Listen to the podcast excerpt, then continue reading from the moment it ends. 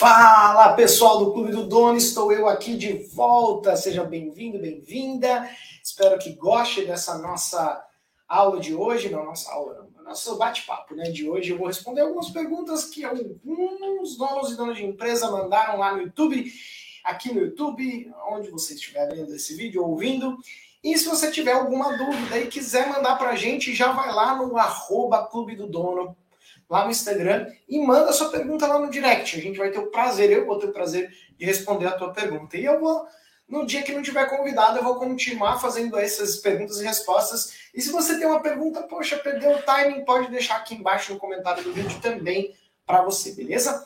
Vamos lá. Então eu separei aqui algumas perguntas, eu vou ler para vocês e conforme vocês vão acompanhando, a gente vai se falando. Fechou? Beleza, vamos lá. Então, a pergunta é: Primeira, né? O que fazer, olha só, o que fazer para uma empresa não quebrar e não levar calote? O que acontece muito por aqui onde eu moro. Se puder me responder, eu agradeço. Bom, eu não sei se, sua, sua, se, se, você trabalha com produtos ou serviços, né? No interior é comum, é comum a gente ter aquela famosa cadernetinha lá e anotar o nome das pessoas, né? É uma prática que no interior é muito comum para você, vamos, vamos partir desse cenário primeiro. Para você conseguir evitar que você tenha calotes numa caderneta, é você ter um sistema de cobrança bem elaborado. Então você pode ter um recibo, uma, a famosa promissória. Então você, além de anotar na caderneta, você tem a assinatura daquela pessoa. Então isso é válido para você entrar ali é, em juízo, né? ou seja, no tribunal, para contratar um advogado para poder receber, certo? O segundo caso, tá? Se você é, eu aconselho você usar o cartão de crédito, não aceitar cheque ou ter uma parte de verificação de cheque, isso seria interessante. Agora, se você é prestador de serviço, é, o que eu aconselho é ter um bom contrato. Então, um bom contrato ele garante isso. E às vezes, no contrato, num prestador de serviço, por exemplo, você pode optar por receber parte do dinheiro antes e parte depois, ou receber antes para depois executar o serviço. Então, se você tem um contrato, o cliente fica muito mais seguro e essa pode ser sua política. Na minha, numa das minhas empresas, que é uma agência de marketing, a gente faz isso. A gente faz o contrato, a pessoa paga e aí a gente começa o serviço. Então, a gente tem um contrato, tem muito de contrato. Então, isso sela um compromisso. Nunca fica ali aleatório, viu? Nunca fica ali, é, não faz um serviço bem aleatório ali e não, não faz o contrato, que aí você vai acabar se prejudicando. E se você tiver uma pergunta, tiver aí ao vivo, pode mandar aí pra gente a sua pergunta que a gente vai responder. Olha o Ledson aqui com a gente de novo. Fala, Ledson, seja bem-vindo aí à nossa live, livecast aqui. Depois vai ficar lá disponível no Spotify. Olha só essa pergunta que mandaram pra gente, que interessante. Ó. Tenho que liderar uma equipe composta por pessoas que geralmente é, têm menos instrução, uma mão de obra de construção. Geralmente por uma questão de previsão de fluxo de caixa, é mais interessante o pagamento ser feito diariamente. Então, é, quando eu faço esse pagamento diariamente, como que eu faço prospecção de clientes? A promessa que eu dou é de entregar dentro do prazo, dentro do orçamento. Como que eu faço para minha mão de obra comprar a ideia? Como eu faço para ela engajar com essa missão? Legal. Essa pergunta é muito interessante, porque se você tem uma mão de obra que você paga por dia, como se fosse uma obra, pelo menos, né? Paga por dia. Como é que você mantém a equipe engajada? É, eu já vi uma, um formato dentro de uma indústria onde ela segmenta caminhoneiros. Então lá tem lá os caminhoneiros para entregar, para fazer os, os fretes ali para eles. E eles têm um grupo e tem os, os caminhoneiros já pré-selecionados. Então o que você pode fazer é nunca estar sem uma captação de clientes. Então, você pegar é, de, de funcionário. Então, você está sempre colhendo funcionários, sempre entrevistando pessoas. E pós essa entrevista, se você achar um bom candidato, selecionar eles para fazer um treinamento cultural. Você faz treinamento cultural e aí ele fica sobre aviso para chamar quando estiver ali. E você tem uma fila dos melhores. E sempre chama os melhores para primeiro. Então, se você contrata por demanda, você pode fazer um banco de pessoas treinadas para isso. Dá um pouquinho mais de trabalho, mas você aí consegue fazer isso. Além disso, você pode fazer algum programa de incentivo. Se o pessoal, sei lá, terminar no prazo, é, vamos lá, por etapa, se você for estar tá falando de obra, né, de construção. Então, se ele cumprir o prazo de cada etapa, ele pode ganhar um bônus. Então, isso também pode ser um estimulante ali para ele conseguir, você conseguir manter essa equipe engajada para entregar no prazo com a qualidade que você espera. Então, você tem alguns indicadores para controlar isso se ele não faltou, se ele não ah, chegou atrasado, se ele não fez mais horário de almoço do que precisava, entendeu? Então, tudo isso pode ser indicadores para ganhar bônus e você ter um banco de, de seleção antes. Né? Então, você pode fazer isso. Espero ter respondido a tua pergunta. A ter, décima terceira é qual a conta que se faz algum material de seleção de profissionais? O Ledson fez uma pergunta aqui, ó. Você teria algum material de seleção de profissional? Sim, no clube do dono, é, nós, na, na, no, na parte de pessoas, né, de, de pessoas, você vai ter lá o processo seletivo. E lá você vai entender como você seleciona as pessoas com fit cultural, com dentro do, do que você precisa e como que você entrevista para você garantir isso. Porque o material de seleção profissional vai muito do que você precisa. E lá ensina a mapear o que você precisa, tanto comportamental como de tarefas, para você trazer essas pessoas para dentro, né? Eu sofri muito isso no começo da minha empresa, para falar a verdade. A gente teve profissionais bons, mas que não tinha às vezes o fit cultural, o jeito da gente trabalhar. Então, é, que é o que você falou, às vezes você precisa de mão de obra rápida, boa e barata, só que você não tem ali, a pessoa vem, mas vem sem é, um jeito que você gosta de trabalhar. Então, você pode fazer testes antes ou um treinamento de onboarding, de entrada do funcionário. E isso traz ele mais preparado e também já fica mais claro o que você espera dele, com o famoso RCF, responsabilidade chave da missão, ou RMC, responsabilidade de missão do funcionário, do colaborador. Né? Muito bom. Décimo terceiro, qual a conta se faz para... Ah, próxima pergunta, né? Qual a conta que se faz para saber qual o valor ou porcentagem a mais devo pagar para os funcionários que não são da área de venda? Tá, então você quer bonificar funcionários que não são da área de vendas. Para bonificar, aí você pode estabelecer indicadores e metas.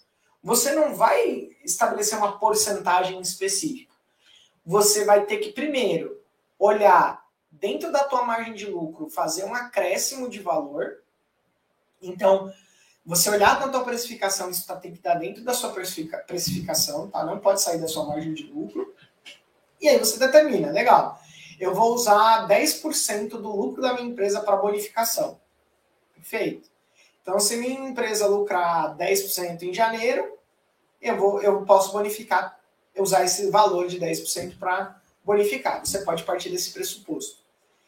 E é, pode ser em cima do salário, essa, essa, essa porcentagem, pode ser em cima de vários fatores ali é, dentro da empresa. Então, para você bonificar um funcionário, é, esse dinheiro não tem que vir do teu lucro. Você já tem que pegar dentro da tua margem, da tua margem ou do, fazer uma, né, olhar dentro do teu caixa, reservar dentro do teu, do teu caixa, do seu fluxo de caixa, esse valor. Ou implementar na precificação para que você tenha condições de bonificar o funcionário.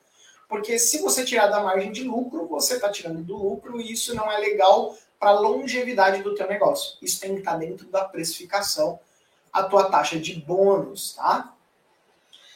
Legal. Ou ter uma, é, ter uma previsibilidade de gasto com isso. Então, ah, vou gastar 5 mil por ano de bônus para os meus funcionários. Então, eu vou fazer uma uma prevenção, né? Já, já tra trazer aqui uma, uma reserva para isso. Tá? Tem um nome, mas eu esqueci agora como é que chama. Se você tem uma pergunta, estiver assistindo a gente, pode continuar mandando. Eu vou para a próxima pergunta, tá? A, essa pessoa está num dilema bem interessante falando de roubo, roubo dentro da empresa. Olha só. Ela está falando assim, olha. Eu tenho dois funcionários que contaram a caixinha do Natal. E aí deu 630 reais. Só que eu não conferi na hora. Aí eles foram lá para o financeiro, que é o meu sócio, e era 720 reais que eles falaram pro, pro meu sócio. Quando eu fui conferir e contar, deu 630. Eu pensei em demissão, mas meu irmão e sócio não concordou. Não sei o que fazer, estou angustiado, porque em menos de 60 dias eu demiti um funcionário por desvio de mercadoria. Então, é, esse funcionário que eu demiti disse que tem mais coisas erradas, só que ele não falou quem, só precisava que eu tinha que ficar de olho. Bom, primeira coisa é que você tem um grave problema cultural. Se mais de uma pessoa está furtando na tua empresa de alguma maneira, pode ser furto, a gente pode falar de coisas e pode falar de tempo, tá? Então, se tem gente furtando na tua empresa, é um problema comportamental. Você pode corrigir isso de duas maneiras. Um, na contratação, você já mapear quais são os valores dessa pessoa. Não dá para ter certeza a índole da pessoa, mas dá para você fazer um bom filtro na contratação. Pessoas que gostam de que fazem furtos, por exemplo, são pessoas que não são de performance, são pessoas mais preguiçosas. Então, de repente, algumas atividades no processo seletivo pode diminuir a chance de você achar uma pessoa. Não elimina 100%, tá? Segundo, ter uma cultura forte, ter rituais que promovam a honestidade.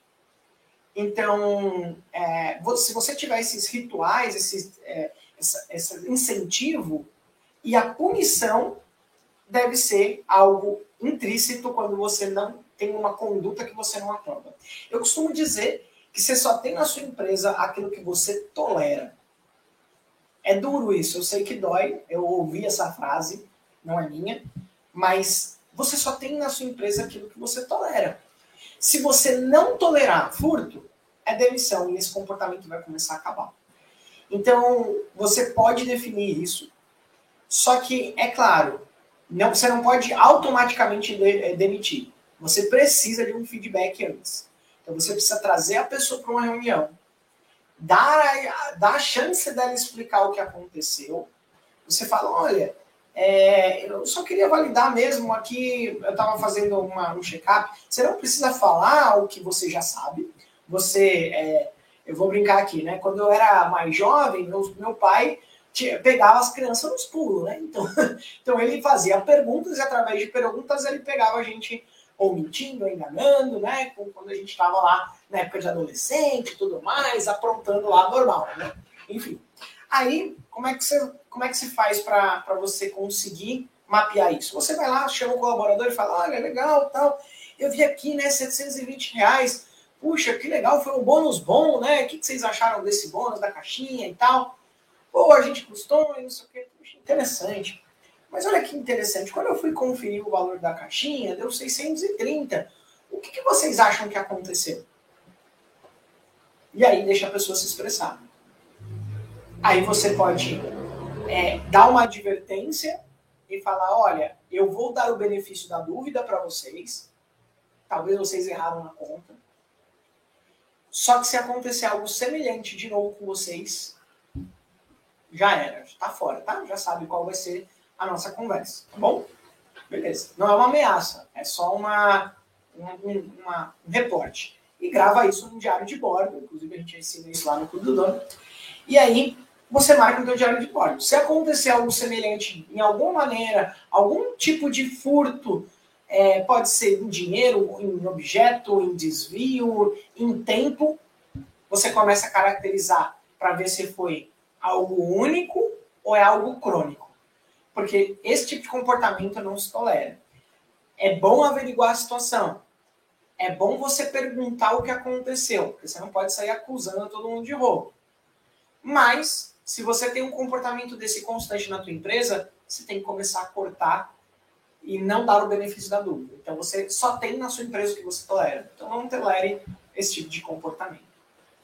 Espero ter respondido a pergunta. Tem mais uma aqui, ó. Boa tarde, tudo bom? Quais os principais indicadores para saber se estou sendo um bom gestor da minha equipe ou se preciso contratar alguém? Bem aberta a tua pergunta, né? Quais os indicadores para saber se eu estou sendo um bom gestor? Bom, o que você precisa ver sobre um bom gestor? Agora eu vou dar um pouco da minha opinião, tá? E da minha vivência.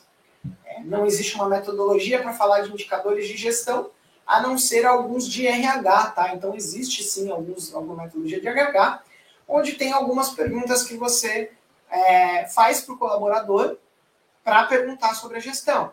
Então, de uma nota de 0 a 5, como você considera seu gestor em várias fases ali, é basicamente parecido ali com o NPS. Tá, se você é especialista nisso, eu falei uma bobagem, me desculpa, mas é mais ou menos isso, tá? Beleza. Do meu ponto de vista, tá? É, se você faz uma reunião de que a gente chama de PDC, Programa de Desenvolvimento do Colaborador, e lá você mapeia que o colaborador fala que você está fazendo tudo para o desenvolvimento dele, você já pode se considerar um bom gestor. Então, o time tem autonomia, bate meta, é, consegue executar as tarefas e entregar num padrão de qualidade excelente. O resultado, ele é o maior o resultado do negócio é o maior indicador de uma boa gestão. O time só bate meta se fizer certinho, porque a gestão está fazendo o seu trabalho direito. As pessoas são muito boas. E se a gestão for boa, o negócio vai ter resultado e vai bater metas. Se a gestão for ruim, não vai bater metas. Esse é o principal indicador que você tem que ver. Aí vem os indicadores mais comportamentais, como líder. Será que as pessoas têm espaço suficiente para conversar com você? Então é interessante contratar uma pesquisa, uma consultoria, ou se você já tem um departamento de RH, pedir para ele é, elaborar e fazer essa pesquisa com os funcionários de uma maneira oculta e é, né, sem colocar o um nome e tal, para não coagir eles responderem algo positivo. E aí você, por estatísticas, medir se a tua qualidade de gestão tá legal e se tem alguma coisa para melhorar. Caixinha de sugestão eu não vejo funcionando muito não, tá? Funciona mais para consumidor, empresa consumidor às vezes funciona. Agora para funcionário interno, eu nunca vi funcionar direito. Então pode ser feita uma pesquisa um a um ali, dar o formulário, enviar o formulário, exigir que todo mundo responda, sei lá, você tem 3, 5, 10, 15 funcionários, 30, 50, você colocar lá quantos funcionários responderam. Os que não responderam, eles a gente considera como detrator, ou seja, pessoas que não estão ali é, comprometidas ou que entendem que a gestão está ajudando. Tá? Então, é, omissão é sinal de preocupação. Então, isso é importante também. Muito bem, se tiver mais uma pergunta, pode mandar aí para a gente. Tá? Outra pergunta que tem aqui Vale a pena investir em um prestador de serviços? Digo, comprar um curso para ele? Legal. Então, talvez você tenha um PJ aí, não é um CLT, e você quer pagar um curso para esse prestador de serviços. Acho que é isso, né? Pelo menos eu entendi isso. Se esse é o caso, deixa eu só fechar aqui para não entrar, tá chovendo aqui. então, se você acha, se, se eu entendi certo, vale a pena investir num. Se ele está trabalhando com você, na sua empresa, e você acredita que se você treinar ele, você vai ter um retorno, é sim possível investir. Minha experiência na minha empresa, seis anos já na, na Achar Social, na minha agência de marketing, olha, com certeza vale a pena investir. Eu sempre investi em cursos para os meus colaboradores, quer eles CLT, quer eles PJ. Porque a pergunta que eu faço é: se eu investir, se eu não investir e ele ficar, minha empresa vai estar perdendo. Então eu prefiro investir. Desse investimento, desse curso que ele vai fazer, ele tem que dar uma palestra dos principais aprendizados. Essa palestra fica guardada na empresa e depois as pessoas podem ter aí os highlights disso. Então eu tento reter o conhecimento que essa pessoa teve, faço ela fazer algumas melhorias no processo para que essa inteligência fique na empresa. Então você tem que dar a inteligência para o colaborador ou pelo pro terceirizado, mas também tem que fazer alguma maneira de implementar essa inteligência para você, no manual de processos, num treinamento interno que essa pessoa tem que repassar para os colaboradores internos, que é o meio dela retribuir esse tipo de, de treinamento. Então, sempre fazer essa troca vai contribuir. Eu nunca, eu nunca cogito não investir na pessoa. Porque se eu invisto na pessoa, eu vou ter esse retorno. Se eu não invisto nessa pessoa, o trabalho dela vai ser pior e ela vai me prejudicar. Então eu prefiro investir e colaborar e, e, e construir uma cultura de aprendizado, de busca de conhecimento, de melhoria contínua, para que ela também busque os conhecimentos necessários. Certo? Muito bem, mais uma pergunta respondida. Vamos para uma próxima aqui. Ó. Existe alguma metodologia para analisar quanto cada funcionário precisa render, minimamente, para que uma empresa não tenha prejuízo na contratação? Cargos de vendas e cargos ligados diretamente ao faturamento são fáceis de contabilizar, mas tenho dificuldade de analisar cargos de suporte financeiro, assistência técnica, que não gera receita diretamente, mas dão apoio para a operação. Aí, nesse caso, então, ué, realmente vendedor, meta, bateu meta, legal. Só que o princípio é o mesmo. É, para você analisar o quanto cada funcionário precisa render, você precisa entender se a tua operação ela está produtiva. E aí você investir em projetos de melhoria contínua. Então você vai estabelecer bem os processos da sua empresa, estabelecer indicadores dentro desse processo, vai medir o processo e vai olhar lá, pô, meu departamento de assistência técnica, ele tá, ele tá resolvendo muito, ele tá deixando de resolver muito chamado, fica muita coisa em aberto, ou demora muito para fechar um chamado. Então eu preciso ver, reduzir esse tempo de abertura de chamado. Reúne a equipe técnica, mapeia quais são as, os problemas que estão acontecendo, mapeia as soluções que cada um deu ali para o que está acontecendo, cria uma tese de processo, executa essa tese de processo, valida se resolveu ou não, e aí, se resolveu, documenta vira processo e você fez a equipe render mais. Quanto menos tempo com, com a mesma qualidade a equipe performa, mais clientes você pode atender com a mesma equipe e mais barato fica o seu custo operacional para executar determinadas tarefas ou vender determinados serviços em sua empresa. Então, essa é a matemática. Ela e o princípio é o mesmo do de vendas. Só que o de vendas você tem uma meta financeira. Já as metas dentro do, do de outros setores são metas mais processuais. Então, quanto, quanto tempo tem que demorar um chamado? Qual que é a taxa de, sei lá, de inadimplência, se for para, no caso do financeiro, né? Taxa de inadimplência, entrega dos relatórios, é, confronto. Então, minimizar esses erros, esses processos. Olha, está demorando muito entre, o, é, entre a elaboração do contrato e a assinatura do contrato. O que o financeiro pode fazer para otimizar o processo interno para que ele libere o contrato mais rápido, a, ou a cobrança mais rápido, para que o cliente pague mais rápido. Então, essa é uma, uma questão. Ah, no financeiro, diminuir a inadimplência. Esse pode ser um projeto para render mais. E a gente está falando de dinheiro, né? Agora, da assistência técnica, número de chamados, fazer assistência preventiva, diminuir o quadro de funcionários da assistência técnica, aumentar o quadro de, de aumentar a produtividade da assistência técnica, ter rotinas de backup, ver alguma coisa que precisa melhorar. Tem, tem vários aí itens que você pode fazer. Espero também ter respondido a tua pergunta. Mais uma pergunta aqui. Eu e meu esposo estamos montando uma horta grande na roça para poder vender na cidade. Porém, é o mesmo sítio que iremos plantar. Mora meu sogro, minha sogra e minhas três cunhadas. E todos eles querem trabalhar na horta. E o terreno é do meu sogro. Gostaria que me ajudasse de como podemos pagar todos eles com o lucro da horta. Como podemos fazer para que seja, ser justos e para saber administrar o negócio? Hum, bem interessante. Então, querem fazer uma horta caseira. Olha só que interessante aqui. A primeira coisa que deve ser feita não é pensar no, din no dinheiro só.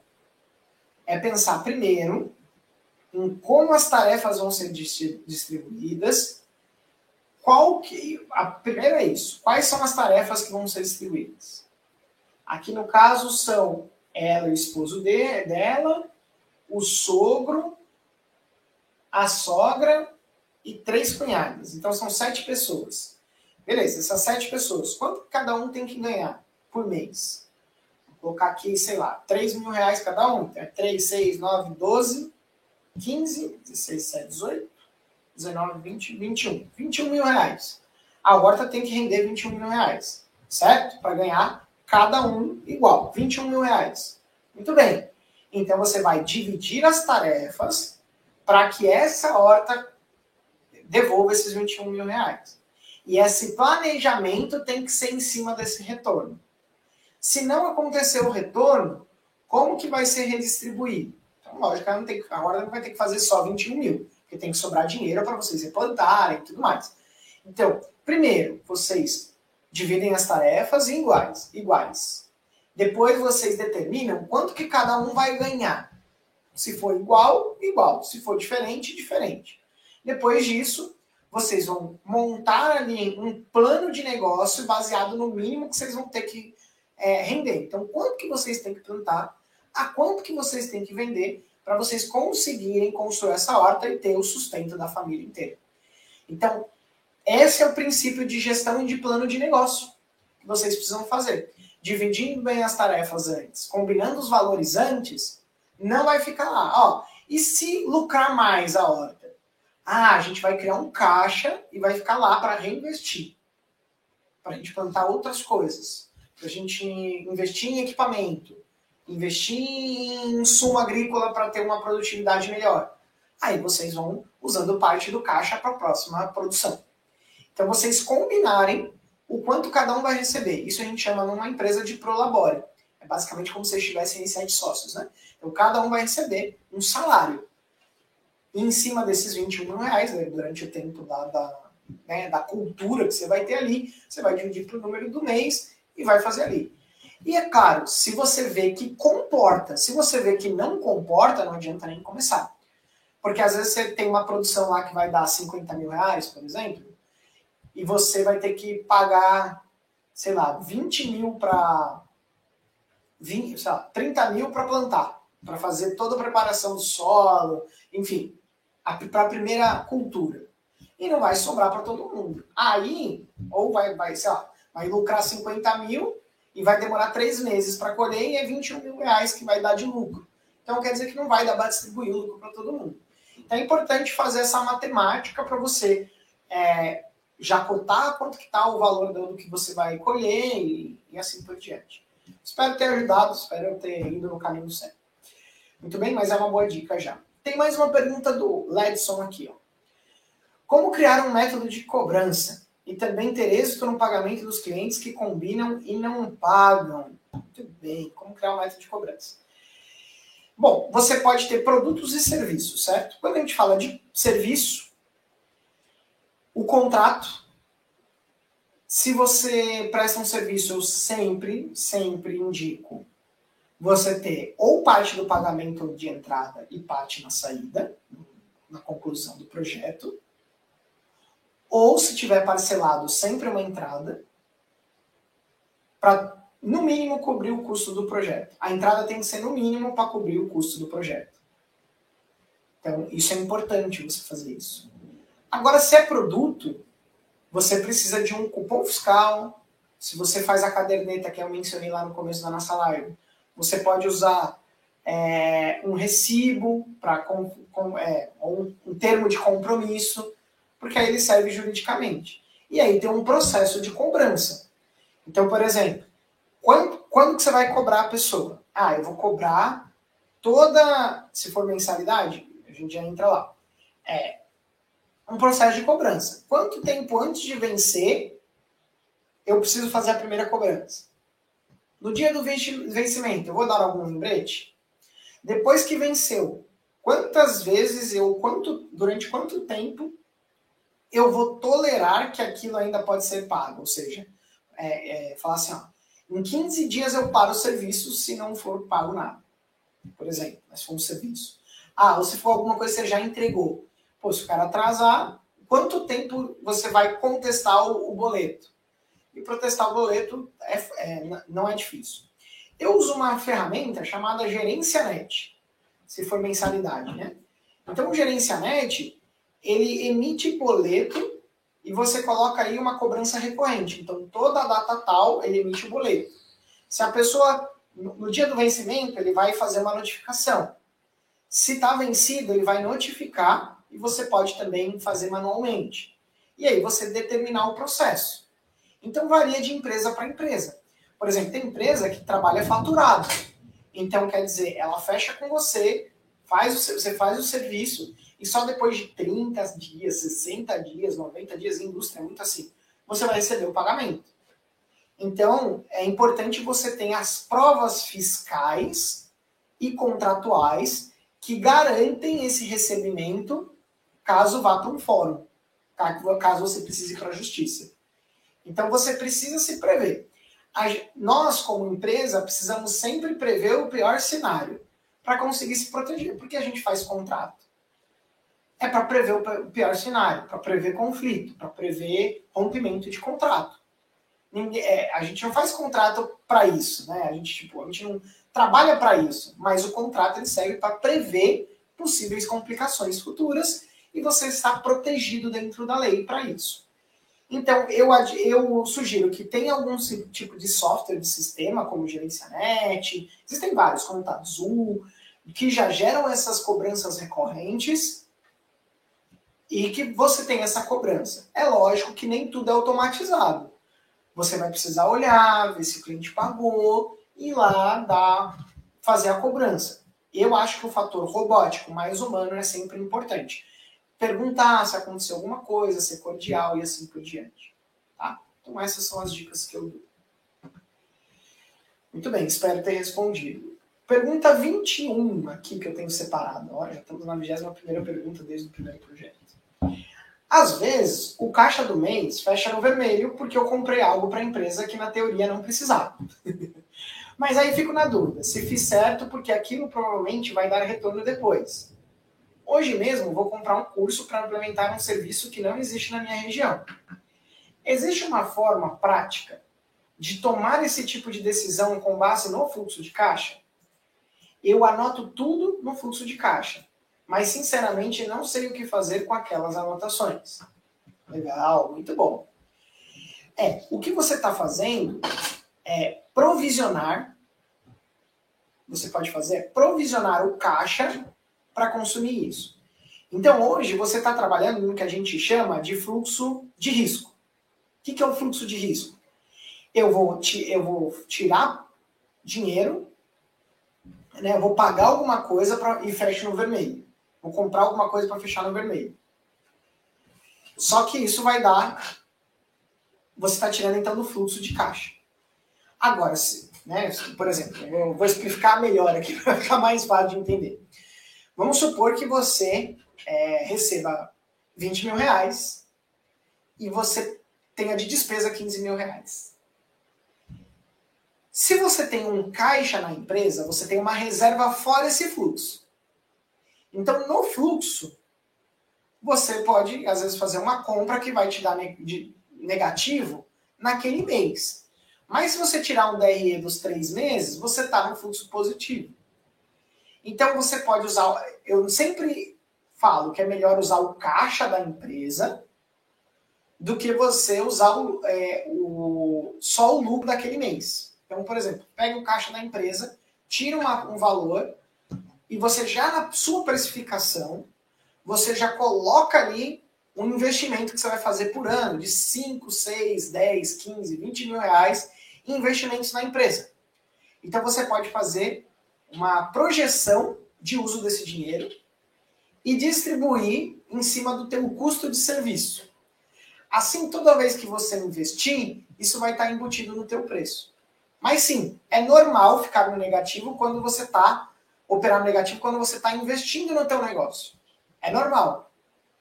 O, o, ponto é, você tem que controlar esse investimento. Olha, eu injetei 6 mil reais aqui nesse curso. Beleza. Você pode fazer uma planilha à parte para você controlar esse custo. Legal, 6 mil treinamento. Com esse treinamento, eu vendi algum produto em cima desse treinamento? Sim ou não? Ah, sim, vendi. Legal. Quanto que você vendeu para esse serviço novo? Ah, eu vendi 3 mil reais. Legal. Então o curso ainda não se pagou. Então você vai vendo o ROI em cima desse treinamento que você fez. Às vezes ele é palpável desse jeito, quando você está implementando um novo serviço, ou às vezes ele é intangível para melhorar a qualidade do teu serviço e você conseguir melhorar algum indicador. Então, investimento num consultor, alguma coisa nesse sentido, você tem que ver ali os indicadores. A empresa cresceu no período que eu fiz esse investimento? Sim ou não? Se não, eu prejudiquei. Vou dar um exemplo aqui. Minha empresa, por exemplo, ano passado, começo do ano passado, retrasado, não lembro. Eu investi acho que 5 mil reais no treinamento de vendas. A gente contratou um vendedor, investiu mais uns 3 mil reais mais ou menos por mês para um vendedor. Ela ficou uns seis meses mais ou menos com a gente, só que não performou. Será que esse dinheiro todo eu perdi? 5 mil mais 3, mais 3 vezes 6, é, bom, enfim, eu sou ruim de matemática. Mas será que esses, sei lá, 30 mil reais eu perdi? Às vezes sim, às vezes não. Eu construí o meu playbook, eu ganhei experiência e hoje eu voltei a investir no comercial. E hoje começou a dar certo. Que a gente contratou, reformulou, mudou um pouco o que, que a gente tinha feito no, no, nos meses que não deu certo, contratou uma nova pessoa do comercial e agora está performando bem. Então esse investimento começou a voltar. Então você ter esse controle de quanto vai voltar separado e se está no acompanhamento interessante, aí é legal, você consegue realmente ter essa visão de lucratividade em cima desse investimento. Mas fica tranquilo, operar no negativo faz parte. O Nubanking, por exemplo, ele operou por muito tempo no negativo, porque o foco dele é a aquisição de cliente. Ele vai ganhar no longo prazo. Então é bom você ter um bom plano de negócio para esse investimento que você está tendo e não ser só um custo aleatório. Você tem que ter um plano para aquele investimento. Se você não tem um plano, qualquer coisa que acontecer com esse investimento serve, beleza?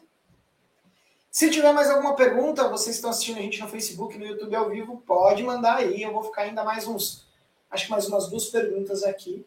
E aí, se vocês tiverem pergunta, eu vou respondendo também, tá? Muito bem, próxima pergunta. Contrate devagar e demita rápido. Preciso substituir uma laranja podre. Porém, o cara é um técnico fantástico e um comportamento péssimo. E é daqueles que não se substitui de imediato, sendo sua área impossível de ficar descoberto o que eu faço. Essa é uma boa, boa pergunta. O que você faz quando você tem uma pessoa que performa muito bem, mas o comportamental dela é horrível? Existe uma metodologia do Eduardo Ferraz, que é um quadrante. E ainda, inclusive, no Clube do Dono tem uma aula sobre demitir ou não demitir. Como que eu tomo essa decisão. Legal. Esse tipo de pessoa geralmente está no quadrante de, do quadrante de substituir. Ninguém é insubstituível. Mas tem pessoas que são indispensáveis na sua empresa. Que é o caso dessa pessoa, desse técnico fantástico. O que você precisa é treinar alguém e achar alguém primeiro, achar esse alguém, treinar essa outra pessoa para substituir ele. Enquanto isso, você vai gerindo o comportamental e tentando melhorar o comportamental com rituais culturais. Agora, se isso estiver afetando outras pessoas da sua empresa, às vezes é bom cortar. Então, o que você pode fazer? Se o cara é um técnico fantástico, você pode começar a implementar coisas como desenhar junto com ele processos, para que ele, porque o conhecimento dele venha para a empresa, para você não depender tanto de uma pessoa. Então, trazer o conhecimento dele para a empresa. Então, se for possível, é, criar processo junto com ele. Então, olha, como é que a gente faz isso? Isso vamos documentar aqui, vamos estabelecer indicadores para melhorar a performance e tal. Se tiver abertura para isso. Se não tiver, acha uma pessoa, treina essa pessoa, e depois faz a substituição. Não vai ser fácil, nunca é fácil, mas se o comportamento está estragando, você precisa fazer isso o mais rápido possível. Nesse caso, a demita rápido pode ser prejudicial para você. Então, cada caso é um caso. Esse caso você pode segurar ele um pouco mais até você conseguir substituir essa pessoa. Mas você tem que é, treinar o reserva primeiro antes de botar ele como titular. Essa é uma dica que eu dou. E aí você não precisa demitir rapidamente, mas sim já encaminhar para isso e colocar, tentar trazer o conhecimento máximo para dentro da empresa. Muito bom. O Ledson aqui mandou uma excelente aula, bem. Poxa, obrigado, Ledson. Muito bem, vamos para a última pergunta aqui. Se você tiver, pode mandar aí nos comentários, eu vou responder ainda. Se não, se você quiser mandar para a próxima vez que eu tiver dúvidas e respostas, perguntas e respostas, você pode mandar dúvida lá no arroba Clube do Dono, lá no Instagram. Então você pode ir lá e perguntar para a gente ou deixar no comentário no YouTube desse vídeo. Eu vou coletar as perguntas para o próximo vídeo. Vamos lá, próxima pergunta. Estou expandindo minha padaria e procurando uma pessoa para ocupar um cargo de liderança no meu setor de atendimento ao cliente. Minha pergunta é: como identificar nos meus funcionários quem tem a capacidade para ocupar essa posição? E caso queira contratar alguém de fora, como entender nessa pessoa a capacidade de ocupar o cargo e como enxergar os resultados se vou estar saindo da operação? Excelente pergunta. Excelente pergunta. Bom, vamos lá. Primeira, são duas perguntas em uma aqui, né? Primeira é como identificar nos meus funcionários quem tem a capacidade de ocupar essa posição. Um, você ter testes comportamentais. Geralmente, para um bom atendimento do cliente, o perfil influência do DISC é o melhor para esse tipo de, é, de, de atendimento, de ocupação de cargo. Tá? É o perfil I do influência do teste DISC. Então, de repente, aplicar um teste DISC nos funcionários pode ajudar isso. Segundo passo, fazer uma reunião um a um e perguntar para as pessoas se elas gostariam de ficar nesse, né, ocupar esse cargo. Então, identifica, chama as pessoas selecionadas e faz aí uma entrevista, uma entrevista mesmo para participar num processo seletivo de um teste. Então, fazer um teste para ver como é que vai ficar. Muito bom. Esse é o, é o ponto 1. Um. Fazer testes comportamentais vão te ajudar. Geralmente, essa pessoa do perfil I, de influência, ela é uma pessoa mais extrovertida, mais comunicadora, ela gosta de falar, ela gosta de explicar as coisas. Então, esse perfil é muito legal para você ter o atendimento do cliente. Agora, como é que você mede o, res, o resultado e a performance dela se você não vai estar no atendimento? Bom, toda pessoa precisa ser gerenciada e liderada. Não quer dizer que você não vai estar na operação, que você não tem que colocar algum tipo de liderança ou gerenciamento. Então, quais são os indicadores dela? Pode ser venda, se ela é do balcão, se ela vai estar atendendo o cliente, ela vai se tornar uma vendedora. Se é uma vendedora, ela precisa ser treinada e precisa ter indicadores. Só para vocês terem uma ideia, uma lojinha de conveniência, ela aumentou em dois mil reais seu faturamento por oferecer um chiclete toda vez que alguém ia comprar alguma, pagar alguma coisa lá na, na lojinha de conveniência. Então ela fala assim: ah, você aceita um chiclete por um real? Só por causa disso. Ela conseguiu aumentar dois mil reais o faturamento da empresa. Né, pelo fluxo muito grande de pessoas que tinha ali mensal. Então, se você pensar nisso, é, você precisa ter uma meta bem estabelecida para os funcionários. Então, qual que é a meta? Ó, a meta é, é, sei lá, todos os pãezinhos feitos aqui precisam sair. Então, se tiver ali é, oferecer sempre essa, essa novidade. Quando tiver alguma coisa assim, vai medir quantos foram feitos, quantos foram vendidos. Por que, que não vendeu? Qual é o fluxo? Então, dá uma, uma, uma vista nisso. O segundo indicador que você pode usar para o atendimento é o NPS. Então, de repente, deixar uma, um papelzinho lá no, no, no caixa, lá no, no, atendimento, e deixar, ou se for mesa a mesa, né? Deixar lá é, no final, quando entrega a conta, alguma coisa nesse sentido, como que você caracteriza meu atendimento? Bom, muito bom, ruim. E se a pessoa não colocar nada, a gente ver quantos números de vendas foram feitas e quanto ali é, quanto número de vendas foram feitas e quantas pessoas responderam. Os detratores, né, as pessoas que não respondem, são detratores, então quer dizer que eles vão estar aí ruim das pernas. Certo? Quer dizer que eles não gostaram do atendimento. Quem é neutro, é, a gente considera como não gostou. Agora, quando a gente fala, puxa, muito bom tal, e um papelzinho de sugestão, isso é sempre interessante. Você pode usar esses indicadores. E é assim que você vai controlar ali, ou conseguir entender se a pessoa está indo bem ou não. Certo? Espero ter respondido a pergunta. Fiquei aí, ó, 44 minutos respondendo as perguntas de vocês. Espero que tenham gostado. Se você gostou, dá um joinha. Agora, Bemarte, por isso várias coisas interessantes, eu queria saber mais. Bom, se você ainda não conhece, nós temos, eu tenho um curso chamado Clube do Dono.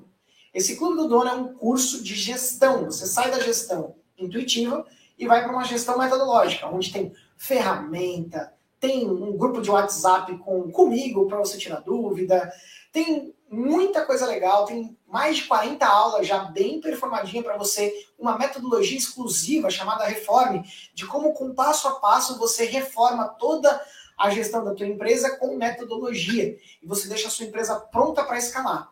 E assim vai te trazer mais lucratividade, produtividade e mais tranquilidade para você como dono de negócio, beleza? Bom, se você quiser conhecer um pouco mais desse curso, você acessa lá clubedodono.com.br, beleza? Bom, foi um prazer estar aqui com vocês e a gente não é Globo, mas